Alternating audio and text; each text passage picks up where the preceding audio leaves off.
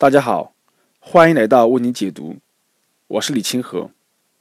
今天让我们共同继续来学习一课经济学的第二十五课。你走出了原始思维了吗？再一次强调本书的主题：经济学不仅要考察政策的短期影响，更要考察长远的影响；不仅要关注政策对某个群体的影响，更要追踪呢它对所有群体的影响。工程师造桥，必先搞明白相关事实：跨度多大，地形如何，需要复合等等。经济学家也是如此，搞清事实，坚守逻辑。人们犯错误，恰恰是啊忽略了事实。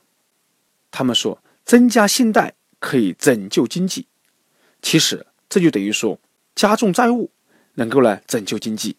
他们说政府补贴。可以增加国家财富，这就等于说加重税负能增进了国家财富。他们主张增加出口，却没有意识到应有个扩大进口的目标。他们说增加工资可以刺激了经济富足，这等于在说啊提高生产成本才能呢促进经济复苏等等等等。其实经济学并不复杂，一个不懂经济学的人只要稍微看远一点，肯定会明白。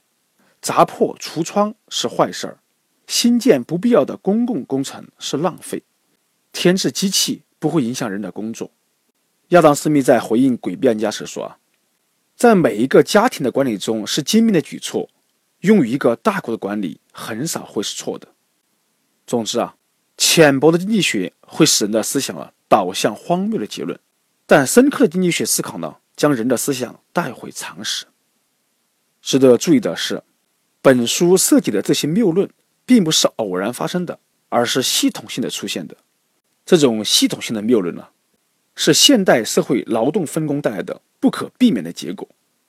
原始人只为自己或者家人工作，他消费的东西啊，由他自产，在产出和满足间，始终存在着直接和立即的关联性。但随着细致的社会化分工的出现，这种直接。和利益的关联性啊不复存在。然而，我们依然会不自觉地利用原始人的思维方式来理解了现代社会高度分工的现实。当我们只看到了单一经济体短时间时，我们必然呢做出错误的判断。而经济学的目标啊，就是扭转我们这种错觉。好，这是我们共同来学习的一课经济学的第二十五课。您走出了原始思维了吗？好，谢谢大家的收听。